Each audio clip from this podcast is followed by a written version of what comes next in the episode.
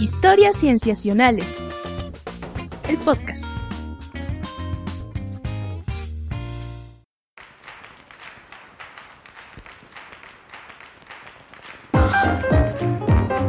Bienvenidos a Historias Cienciacionales. Una vez más estamos grabando para todos ustedes para comentarles de noticias, de cosas interesantes en ciencia que hemos ido enterándonos a lo largo de los últimos días. Y hoy estoy muy feliz porque nos acompañan. ¿Quién anda por ahí? ¿Qué tal, Rodrigo Pacheco? Hola, Pach. ¿Cómo están? Bien, ¿tú? Todo bien, muchas gracias. Qué bueno. Qué bueno, pero también tenemos a un miembro de Historias Cienciacionales que no se ha dejado escuchar en un rato, pero nos da mucho gusto darle la bienvenida de nuevo. Pero estoy de vuelta. Hola, Emi. Hola, yo soy Emiliano Rodríguez. Y qué bueno tenerte por acá. Qué bonito escucharlos de nuevo, amigos. Sí. Ay, sí, nos da mucho gusto tenerte de vuelta, Emiliano. Nos extrañaba mucho. Nosotros, Ay, nosotros también. a ti platicar un poco de ciencia, un ratito, hacía falta, Emi. Así es, Pacha, así es. Así es. Oigan, amigos, este, pues Emi nos va a platicar algo, algo que él mismo estuvo reporteando. Así es que, pues es un, es un gran episodio. Así es que quédense con nosotros y yo digo que vayamos pasando a la primera nota.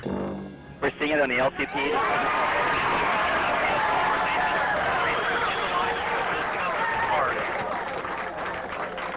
Very strong on LTP. On our LTP. We have a very strong signal in the left-hand there. channel, Parece mentira que 11 años después de que la nave Opportunity llegara al planeta Marte, aún se encuentra en funcionamiento y enviando información sobre el planeta Marte como lo hizo desde el primer día. Los ingenieros del Laboratorio de Propulsión a Chorro de la NASA en Pasadena, California, han comenzado a transmitir un nuevo conjunto de comandos al rover Opportunity. Se trata de un nuevo intento de obligar al explorador marciano a ponerse en contacto con la Tierra. La NASA dio por finalizado uno de los capítulos más extraordinarios en la exploración del espacio. Hablamos del robot Opportunity. And on behalf of the entire MER project, we'd like to thank the DSN for over 15 and a half years of outstanding support from launch until tonight. That support has made, uh, is one of the reasons why this mission uh, has been so successful. And once again, the DSN has helped us to make history. Thank you.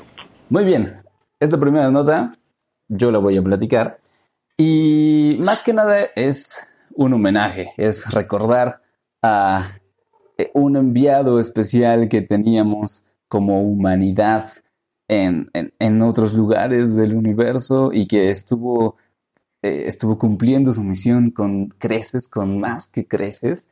Estoy hablando de la sonda Opportunity que recientemente la NASA ya dio por, dio por terminada su misión, eh, pero que estuvo trabajando para estudiar eh, el planeta Marte durante 15 años, amigos, aunque su misión original era solamente de tres meses, el Opportunity. Wow, o sea, de, de tres meses a 15 años de lo planeado. A 15 Y años. por fin se nos fue. Sí, o sea, díganme, ¿quién, quién, quién excede así sus expectativas? Realmente poca, poca gente. Tú excedes la mía siempre, Víctor. Mande. Tú eres mi, tú eres mi opportunity. Ay, gracias. A mí me parece siempre muy triste estas noticias de las ondas porque siento que la gente se involucra mucho emocionalmente con todas ellas. Ajá. Y entonces siempre sufrimos cuando se mueren. Pues es que como no, tienen cuentas de Twitter, Sí, te cuentan claro. su historia, llegan, te toman selfies Ajá. En el planeta marciano y pues es muy difícil no empezarte a encariñar con este tipo de, de- de rovers, ¿no? Sí, sí, ahí la NASA, la NASA se la sabe muy bien porque eh, ella sabe muy bien que para comunicar esas misiones que está haciendo, a- meterle al lado emocional es una gran estrategia, ¿no? Y entonces, sí, oye, y durante estos 15 años, ¿qué, qué, qué podemos recordar de este, de este gran individuo? Claro, hay, hay varias cosas, ¿no? O sea, Opportunity era un rover, pues un, un carrito, un cochecito, em, que tenía, bueno, eh, una de sus misiones principales era tomar imágenes. ¿no? del planeta Marte. Llegó en enero, el 25 de enero del 2004, em, y vaya, o sea, lo iban a, a hacer recorrer algunos cuantos kilómetros y al final terminó recorriendo cerca de 45.16 kilómetros, lo cual lo hace el, digamos que el aparato humano que más distancia haya recorrido en otro, este, en otro planeta. Eh, estuvo haciendo esto, les digo, hasta, hasta prácticamente junio, ah, no, eh, ah, sí, junio del 2018, cuando los ingenieros de la NASA recibieron la última misión que llegara desde, desde el rover, porque al parecer le cayó una tormenta de arena, una tormenta gigantesca que además al parecer afectó una gran cantidad, una gran área del planeta. Eh, no se pudo recuperar, sus paneles solares quedaron cubiertos de polvo y entonces entró en hibernación, pero ya no pudo despertar. Los ingenieros decían que estaban tratando de esperar a ver si tal vez otro tipo de vientos podían limpiar un poquito de polvo los paneles, de manera que pudieran, pudieran hacer que despertara, que, que, que, eh, que colectara suficiente energía para que despertara de su hibernación, pero no se pudo. Estuvieron enviando, digamos que estuvieron enviándole señales, llamadas, para ver si reaccionaba durante, pues de agosto hasta prácticamente enero de este año, hasta que al fin, el 12 de febrero, fue que ya dijeron, ya no lo, ya no nos está respondiendo y pues ya damos por terminada su misión. Lo dieron por difunto. Exacto. Además, vieron su última imagen que mandó. Mm, Era como, era como pura estática, o sea, es como Ajá. puros puntos negros y blancos. Y al final solo hay como una franja negra, como de que ahí fue cuando se murió exactamente, cuando dejó de mandar información. Está súper triste. Sí, es muy triste. Pero fíjate, eh, algunos de los hitos importantes científicos que, que hizo es que, bueno, a él le debemos una de las eh, imágenes a partir de las cuales se, eh, eh, digamos que se confirmó, o al menos se halló evidencia más fuerte de la existencia de agua en Marte, ¿no? Y esto fue muy cerca de su, de su aterrizaje, por ahí de 2000, en 2004 mismo. Eh, nos envió varias imágenes del paisaje marciano, nos envió imágenes de una, de una roca, eh, de un meteorito que había caído en Marte, ¿no? Que se pudo acercar y, la tomó, este, pues prácticamente ahí al lado. Em, y bueno, la- las todas las imágenes que estuve enviando, varias de ellas se usaron como análisis geológico del planeta. Mm, Sobre todo, eh, les digo, esas que tuvieron que ver con la existencia de agua en Marte fueron a partir de fotos de rocas que él fue sacando. Wow. Pues entonces su legado continuará y perdurará por mucho tiempo. Sí, oye. Además de que inspiró, ahora que digo fue su final y anunciaron su que había terminado el programa del rover, muchos científicos reportaban que había sido parte de lo que los había inspirado a meterse al, Mm, a, a estudiar, a estudiar sus temas, a estudiar acerca de Marte. Eh, y me parece fantástico que, o sea, bueno, como lo estamos mencionando, que muchas veces te puedes llegar a encariñar con este rover. Y este encariñamiento también te puede llevar a, a aspirar toda una carrera científica y levantar tu curiosidad, lo cual también me parece un magnífico legado, no solo el de las fotografías, sino el de inspirar a una gran generación de científicos. Sí, claro. Sí, Creo que definitivamente. incluso, no fue con este Robert, pero creo que fue con otro anterior, eh, que entrevistaron a uno de los científicos de la NASA que lo llevaba y dijo así como, sí, cuando se murió lloré. Uy, claro. Humanizándolo súper duro. Sí, pues es que, o sea, digamos que los, el equipo que trabajaba con él eh, necesitaba estar constantemente atendiéndolo, ¿no? Porque, vaya, para controlarlo, se controla a control remoto, pero son 20 minutos de desfase entre las, los mandos que le den acá y lo que puede hacer allá. Entonces, para avanzar, necesita avanzar poquito a poquito, de manera que no vaya a hacer que vaya a caerse por un acantilado o a atorarse con una roca. Eh, de hecho, hubo un momento muy crítico durante 2005. Este, digo, se recordaron muchas cosas de su historia, ¿no? En este tiempo que se despidieron de él. Entonces se recordó que en 2005 se atascó en unas dunas de arena durante 38 días. Y esos 38 días fueron días en que el equipo de la NASA estuvo tratando de sacarlo de la roca de arena, de las dunas de arena, eh, pues mani- maniobrando sus llantas de tal manera que pudieran tener un poquito más de tracción, avanzando un poquito, hasta que al fin lograron sacarlo, ¿no? Lo cual fue también un gran éxito. Eh, pero sí, entonces, por supuesto que estoy completamente de acuerdo y lo entiendo muy bien que los equipos que trabajan con esas ondas, pues encariñen con ellas.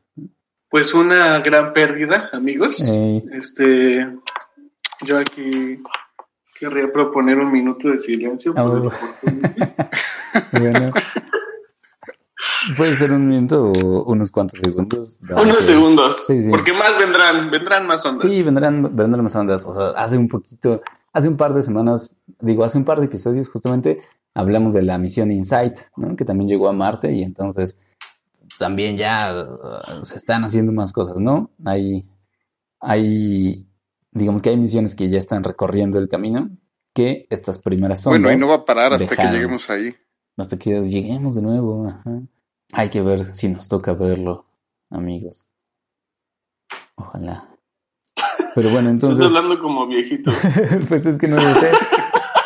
Es que estaba pensando que recientemente vi la noticia que, que la misión Mars One, digo, el, el proyecto Mars One, ¿se acuerdan que esta era una empresa privada que tenía, que quería llevar gente a Marte? Al parecer ya quebró. Entonces, no sé cómo andemos en eso. Fue la empresa que quería, ah, que hizo entrevistas, o sea, que tenías que mandar como un video para ver si eras un candidato a poblar Marte, ¿no? Pero resultó que, que la ciencia detrás de este, yo recuerdo que la ciencia detrás de esta compañía estaba bastante floja, Sí, además de que, pues yo pensaría que el, que el próximo, el- lo más cercano que tenemos ahora es eh, el, el, BF, el BFR, BFR de Elon Musk. Y pues las pruebas inician, ¿no? Y esperemos a ver qué pasa en cinco años. Ya está, se está cotizando los vuelos a Marte. O sea, ya, ya, Ah, sí. ya están, me parece que el- la cotización inicial que lanzó Musk para una persona era como de 500 mil dólares. Órale. Uh, Entonces, no, o sea, es estratosférico pensar, pero vaya, hay, hay muchas personas que podrían llegar a pagar ese precio. Pues sí, sobre todo para ser los primeros, ¿no? Sí, claro. Sí. Pero pues no lo sé, esperemos a ver qué pasa en los próximos mínimo 10 años. Ey, pues vamos a ver. Mientras tanto, seguro que Cienciacionales estará cubriendo el caso también. Muy bien, amigos. Pues eso es la noticia del Opportunity. Este, unos segundos de silencio, pero también, pues, un brindis. Cuando sea que brinden ustedes, recuerden a esta sonda que tantas cosas buenas nos trajo. Tendrán que esperar. Después de exterminar a Kakaroto, seguirá su turno, insectos. ¡Demonios! ¡Esto no es posible! Muy bien, y ahora en esta segunda nota, Patch nos va a platicar algo que está ocurriendo aquí en la Tierra. Sí, regresamos y bajamos la escala por mucho, mucho, mucho, mucho, mucho y empezamos a hacer un zoom hacia los, uno de los animales más pequeños que, que hay sobre la Tierra y es el grupo de los insectos que recientemente han ocupado distintos encabezados a lo largo de todo el mundo, eh, principalmente los últimos dos años, porque se empieza a hablar del apocalipsis de los insectos. El apocalipsis Y de los insectos. Hablamos, hablamos de un apocalipsis de los insectos porque en verdad está, están siendo diezmados brutalmente. Y de esto les voy a platicar un poquito. Pero antes de que les platique del- de, este nuevo artículo que, que acaba de, de salir en Biological Conservation, Ajá. les voy a contar un poquito de la historia detrás de cómo, cómo estamos llegando a este punto y por qué este artículo representa un punto de quiebre eh, para estudiar esta problemática. Todo empezó en 1989, en Alemania, en donde pues, un grupo de, de entomólogos, tanto amateurs como profesionales, decidieron empezar a medirlo, bueno, a empezar a colectar los insectos de distintas áreas naturales de Alemania. Y empezaron a ¿por qué es importante esta, esta colecta? Porque empezaron a hacerlo de forma estandarizada alrededor de todas las áreas de Alemania.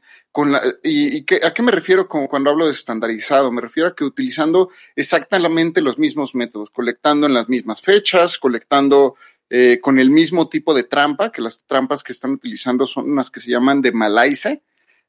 Y lo que hacen es capturar insectos voladores, hagan de cuenta que son como unas trampas, mmm, son como muros, con un pequeño techo de, de, de, como si fuera una casa de campaña. Entonces los insectos llegan, principalmente los voladores, que es para lo que está diseñada esta trampa, atrapar, y chocan. Y una de las formas de escapar de los insectos es irse hacia arriba, o sea, para evadir el obstáculo, o irse hacia abajo. Entonces, cuando intentan escapar hacia arriba, volando los insectos, se quedan atrapados en la tienda de campaña va, y la misma forma de la tienda los va llevando poco a poco hasta un botecito que los captura, ah. eh, que los va capturando en alcohol. Y pues tú ya llegas después de unos días y agarras tu frasquito lleno de insectos y lo guardas para analizarlo posteriormente. Normalmente los guardamos en alcohol. Pero bueno, esas ya son tecnicidades y eso justo hicieron pues en todas estas regiones. Y fueron almacenando y almacenando y almacenando estas muestras por 27 años hasta que de pronto un científico de, de nombre, mmm, ahora lo tengo, de nombre Hallman, Caspar Hallman, se, se, pregunta qué está pasando con la reducción de los insectos en su región. Cada vez ha visto menos y menos insectos y se propone eh, investigar todos estos frascos que colectaron. Pero, pues como te podrás imaginar, como se podrán imaginar, la cantidad de análisis es enorme. Imagínense clasificar cada uno de estos, de estos insectitos, asignarles su especie y empezarlos a separar, es un trabajo endemoniadamente brutal, es, es, es, abrumador, es mucha cantidad de tiempo el que se necesita y muchos recursos humanos. Entonces lo que hace es secarlos y pesarlos, así tal cual, ver, medir cuántos gramos de insectos tiene cada frasco uh -huh. en todas estas, en todas estas trampas durante 27, eh, que fueron capturados en 27 años.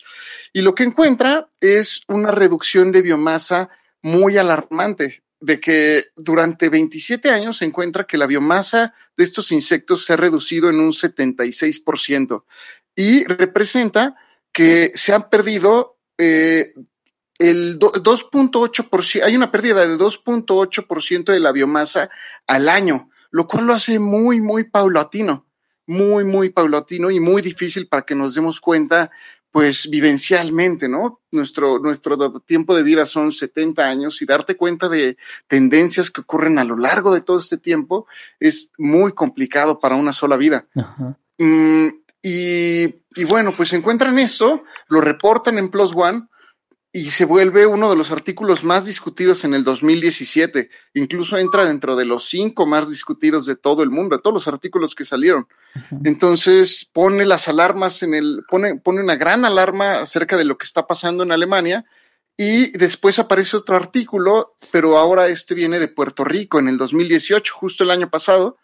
Y, y también reporta lo mismo. Reporta que tanto en el suelo como en el, como en, como en el, en el dosel de los árboles, se ha reducido en el suelo 98% y en, y en el, en el dosel 78% de la biomasa en 36 años, porque es un estudio un tanto similar en donde se ha monitoreado en, a gran, en una amplia escala temporal este, este monitoreo de insectos. Entonces empiezan a dar con esto y también se parecen muchísimo las pérdidas anuales de 2.7% y 2.2% anualmente.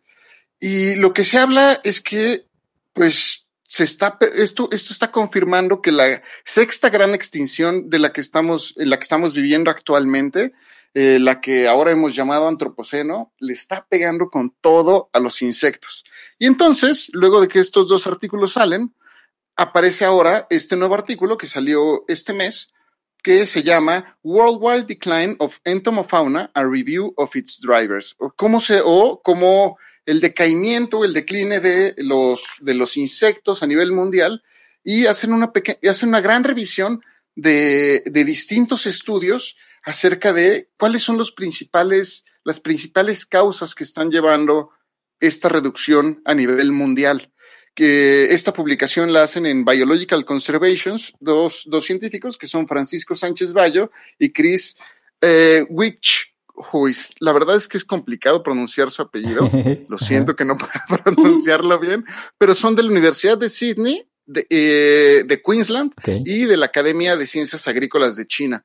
Y lo que encuentran es, bueno, en primer lugar hacen una revisión de 73 reportes de decaimiento de insectos en- de todo el mundo que llevaran eh, 40 años como mínimo de monitoreo. Y dentro de estos estudios encuentran 70 y- 73 estudios y encuentran que más del 40% de especies de insectos están siendo amenazadas con extinción. Y entre los grupos más amenazados de los insectos son los Lepidoptera, que son las mariposas, las himenópteras, que, que abarcan todos estos insectos que tienen cinturita de avispa, es decir, las abejas, las hormigas, las avispas, todos estos insectos que tienen ese tipo de cintura son himenóptera y son de los principalmente amenazados. Y otros son los escarabajos que mueven excremento, estos, estos escarabajos que van moviendo con sus patitas traseras eh, la popó de las vacas, por ejemplo, están, son muy, muy amenazados. Esto a nivel de tierra, pero también encuentran que eh, insectos acuáticos amenazados son los odonata, que son las libélulas que Ajá. todos conocemos, la, los plecóptera, que son, pues, mm, eh, no, no- no pensé, fíjate, un muy buen ejemplo de las plecópteras, pero los puedes ver de noche, al menos en, en México, en muchas zonas de México. Hay uno muy famoso, hay, hay uno muy común que es verde, que solo aparece en la noche y son larguitos, tienen cuatro alas, son muy lindos. Ay, sí los he visto. Sí, sí. Los he tienen- visto en mis baños, por ejemplo, en los baños sobre todo. Pues aparecen, aparecen de noche, son animales, son, son insectos nocturnos.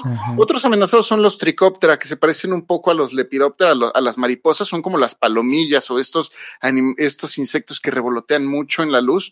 eh, eh, de noche y los efemeróptera. Los efemeróptera se caracterizan por tener como tres colitas, una especie como de tres colitas en la parte de atrás. Uno muy famoso, que le- al menos en México le llaman como eh, plata o, eh, o como El pez de cucharitas. plata. Ah, ajá, exacto, que aparecen en zonas húmedas, a veces en, En los baños también. Todos los insectos que están desapareciendo. Están en tu baño. güey. Y justo esos son los más amenazados y se ha perdido una proporción muy, muy, muy, muy alta de especies de estos grupos. Y de las principales causas, de lo, lo que, lo que observaron es que de las principales causas que identifican son, son varias. Son, en primer lugar, el- la pérdida de hábitat.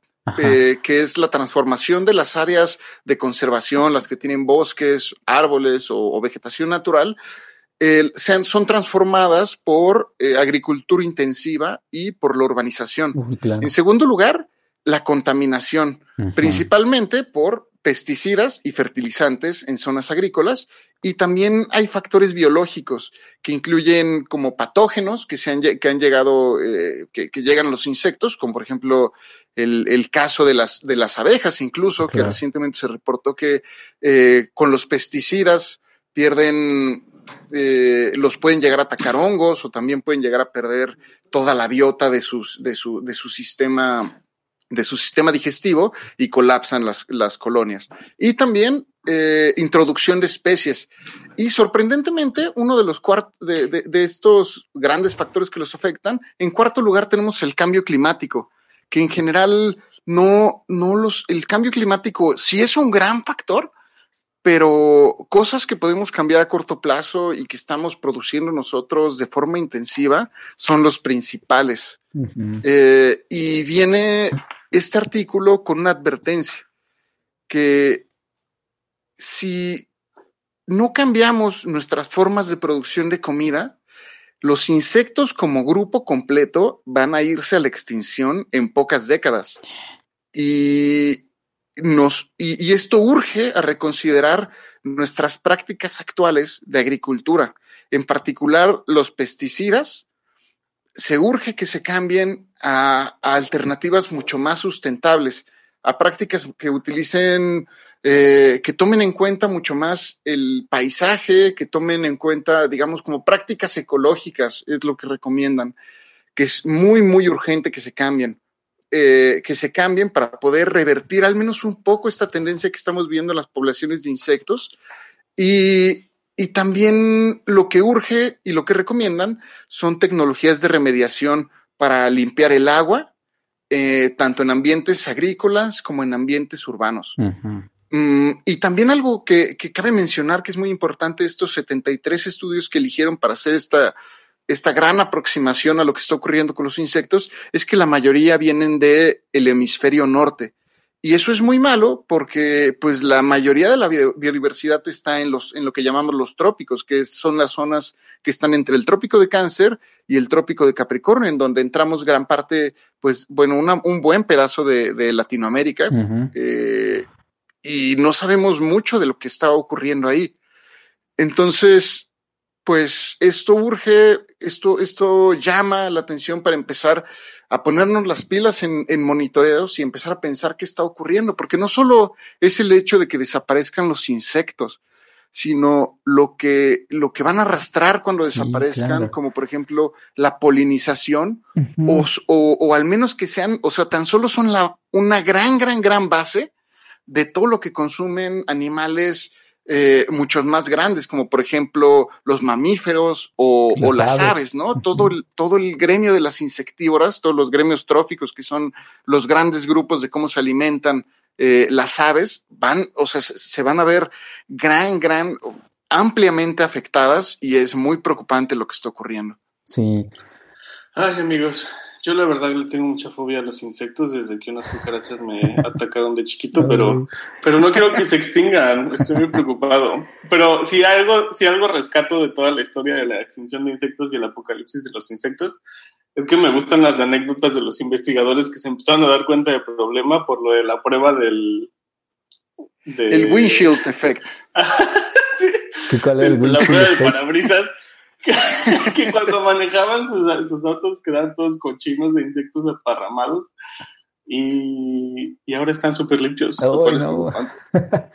Pero ese es un- qué bueno que me que lo recuerdas, porque sí, en efecto, eh, incluso eso se puede poner a prueba nosotros mismos. Yo cuando viajaba de niño en las carreteras con mis padres, me acuerdo mucho que los, que los parabrisas se embarraban por completo de insectos.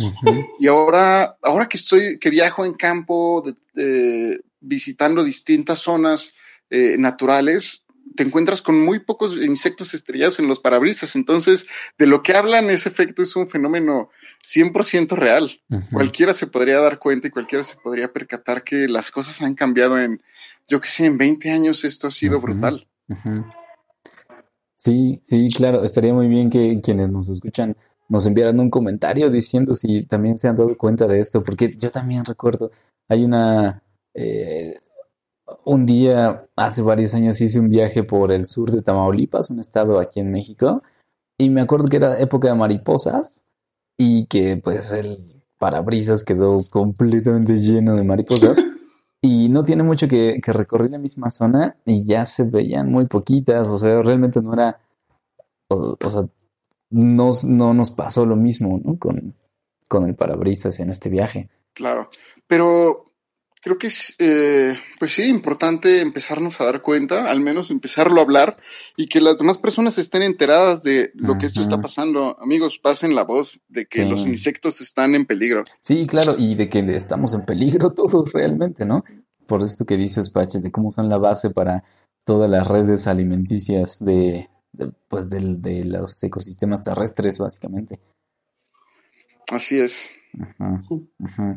Pues hasta ahí mi nota y pues esperemos a ver qué, qué ocurre con las siguientes investigaciones, porque esto está, eh, digamos, eferveciendo el campo de estudio de los insectos y estudio de la ecología de los insectos y seguramente vendrán muchas más noticias por ahí. Y algo que hay que aclarar, que por ejemplo el hecho de que aquí en, en, en zonas de Latinoamérica, en zonas de los trópicos, no hayamos tenido estudios al respecto, eh, pues es importante también pues, mencionar que es, un, un- un- es muy complicado estudiarlos, pero eh, se requiere paciencia, se requieren Claro. muchos conocimientos, se requiere mucha eh, minuciosidad. Imagínense estar separando insecto por insecto Sí. y estarlo viendo bajo el microscopio y estar viendo e identificarlo. Digamos, muchos estudios de este tipo solamente pueden llegar a nivel de orden, que es eh, todavía muy arriba para, para empezar a las, para, para empezar especie, ¿no? Es, es muy arriba antes de, la- de- de llegar a identificarlo como especie y pues tenemos que quedarnos con eso porque pues no tenemos tiempo, hay mucho, hay mucho que procesar y mucho, digamos, muy poco tiempo. Nuestro reconocimiento para los valientes que estudien todos esos insectos. Sí, claro.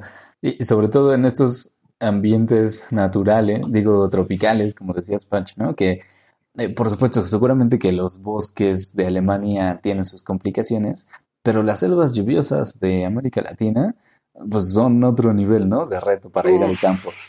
no tienen esa diversidad. Un ejemplo, yo con la cercanía que tengo con las aves, muchas veces las investigaciones hablan de 30 especies de aves en una zona, ¿no? De, de Europa. Ajá. Cuando te das cuenta aquí, te puedes encontrar a más de 100 especies en una sola región, ¿no? Ey, ey. Y, im- imagínate con insectos, también es lo mismo. Sí, sí, sí. Pero bien, bueno, pues muchas gracias, Patch, por platicarnos de esto. A, a ustedes. Bueno,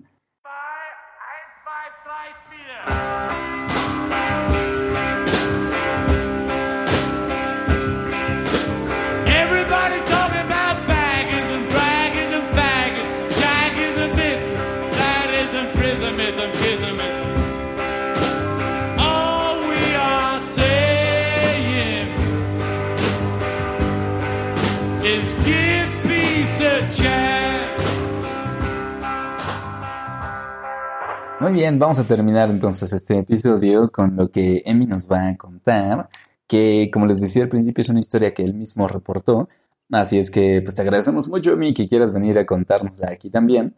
Y pues venga, arráncate.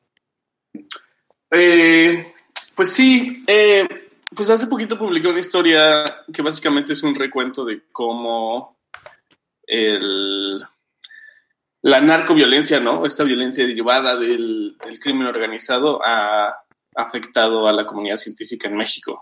Este, y todo esto fue a partir como de unos incidentes recientes que ocurrieron en, en la Sierra Negra de Puebla, ¿no? Que es este volcán donde están el Gran Telescopio Milimétrico y, y el Observatorio Hawk, que es el que detecta pues, rayos cósmicos y rayos gamma.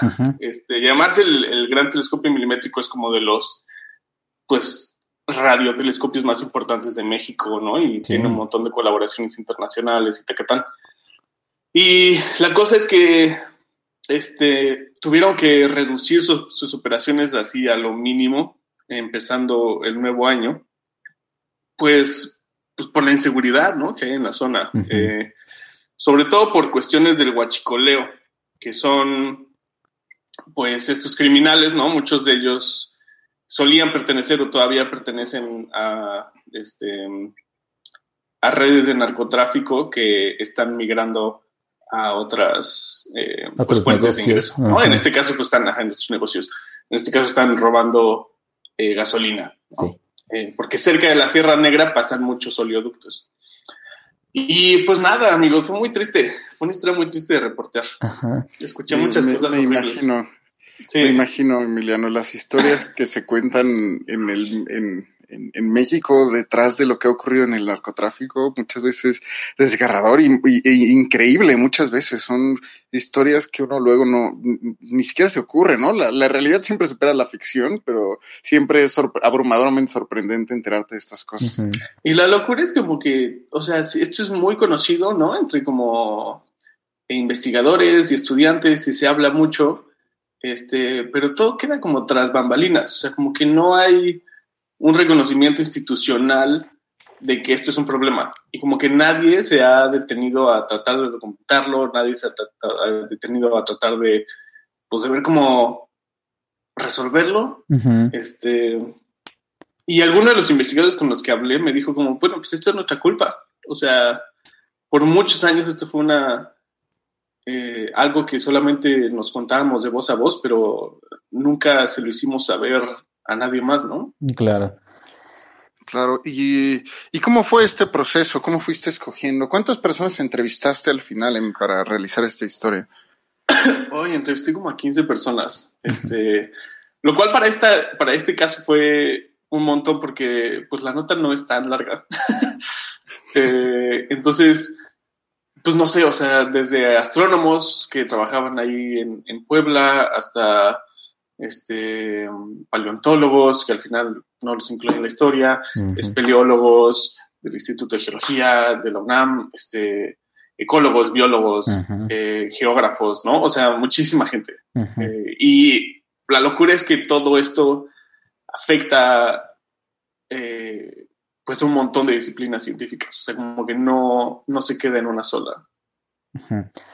Sí, por supuesto. ¿Y, y, no- y, pues, y te- y recuerdas de alguna historia que te hayas, se te haya quedado que nos podrías contar al respecto para hacernos una idea de, de- de- pues de qué es lo que están viviendo los científicos en el campo?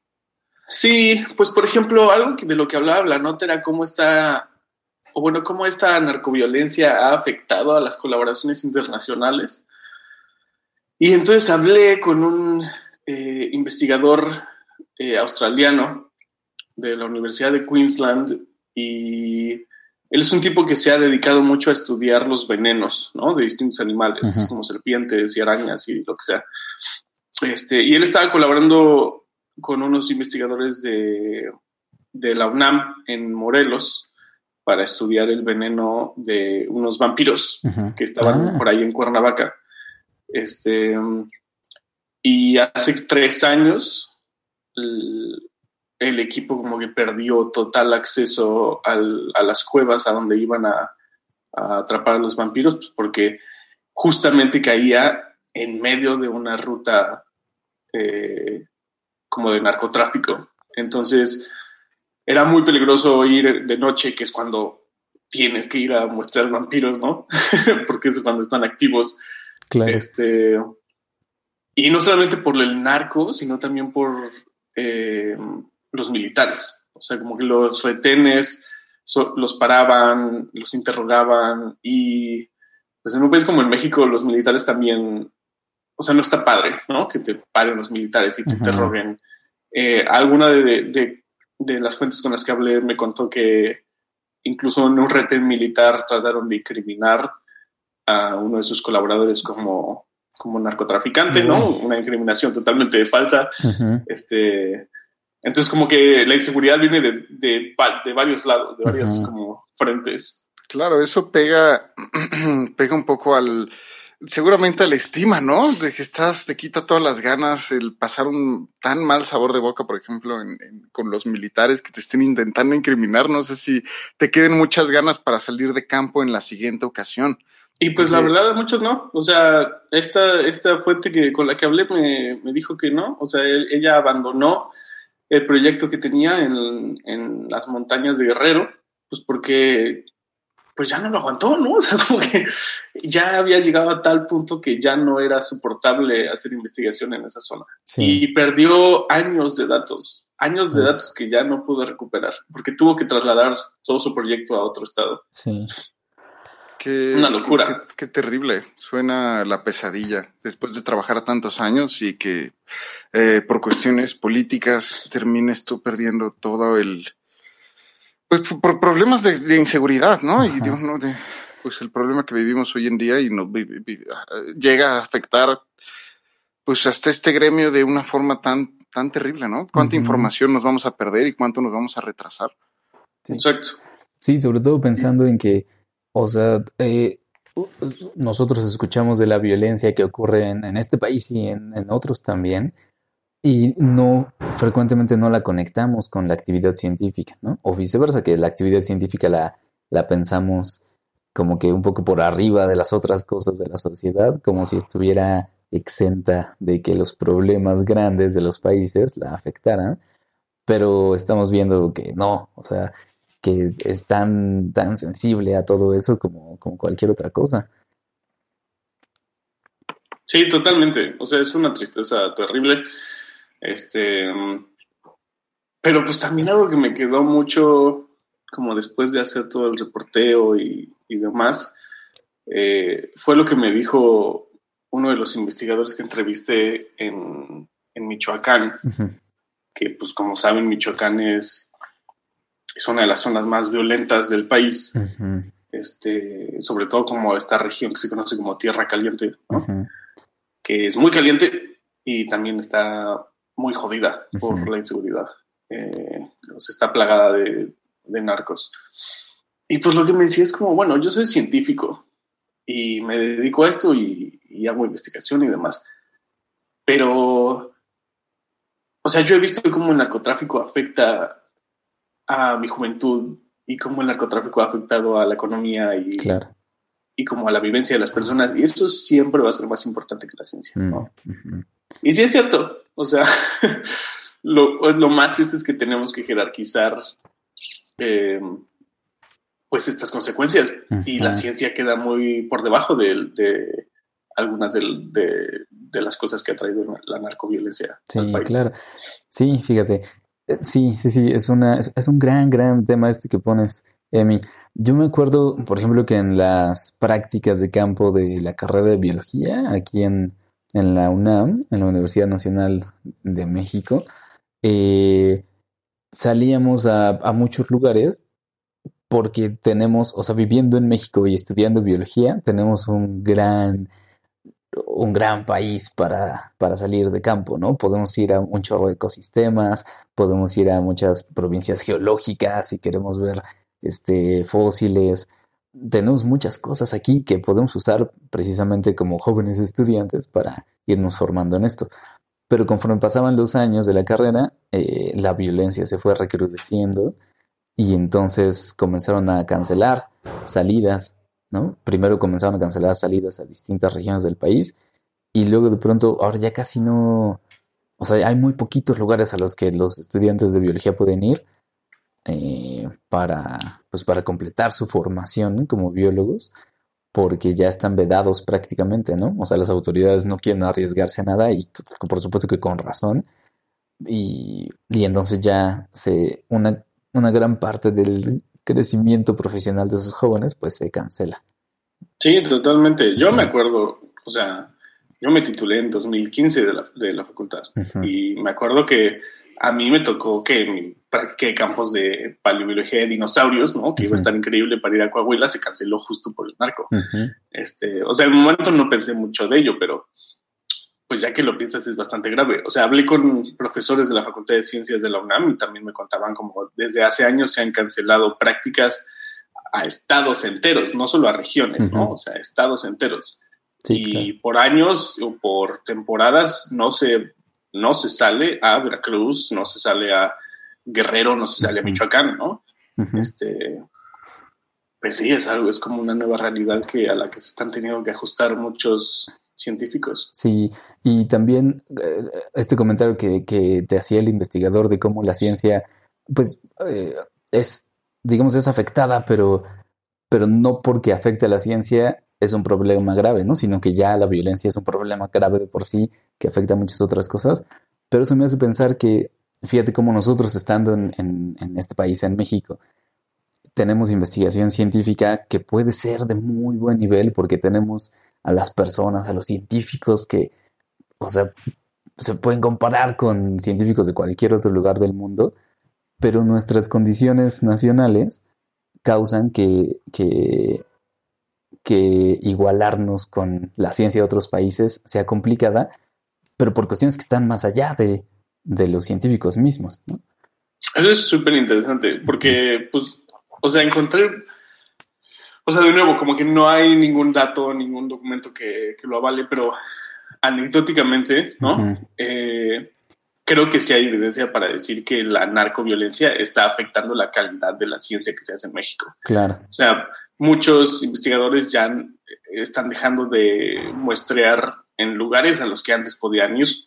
Eh, muchos otros prefieren hacer algo que ellos llaman biología de carretera, que simplemente es muestrear al lado de los caminos principales Sí.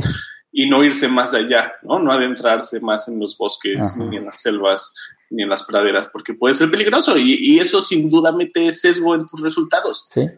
Eh, y eso resulta en una investigación de menor calidad, pues. Eh, y pues sí, no es algo que podamos controlar, pero es algo que está pasando. Sí. Y quién sabe qué tan eh, grave sea el problema. Pero sin duda está afectando a la investigación científica mexicana la está haciendo de menor calidad. Creo que a me impacta mucho el hecho que nos comentaste que se cancelen las colaboraciones internacionales.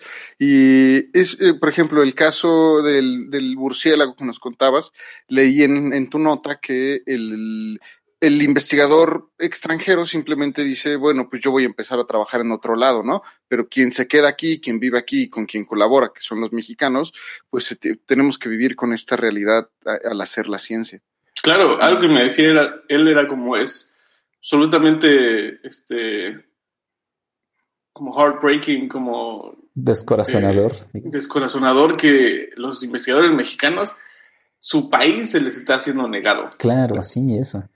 Y ellos son los que tienen que muestrear en, en su patio, ¿no? Ajá. O sea, yo puedo irme, y esto para mí es como una inconveniencia. Y yo puedo ir, pero yo, puedo, yo tengo los recursos para irme a otro país. Pero ellos no, güey. Sí, es que es terrible. Y me recuerda mucho el caso como de Colombia, ¿no? Cuando terminó lo, de la- lo de las FARC y que empezaron a encontrar zonas intocadas, ¿no? O sea, zonas naturales muy bien conservadas y ahora tenían que saber cómo protegerlas muy, muy rápido antes de que llegara, pues, todo, otra vez el, eh, abro comillas, el desarrollo. y, y pues bueno, había que apurarse, pero también es interesante cómo, cómo esta dinámica se dio, ¿no? Cómo también se protegieron zonas por la misma violencia. Ay, todo este tema me parece muy fascinante, amigos.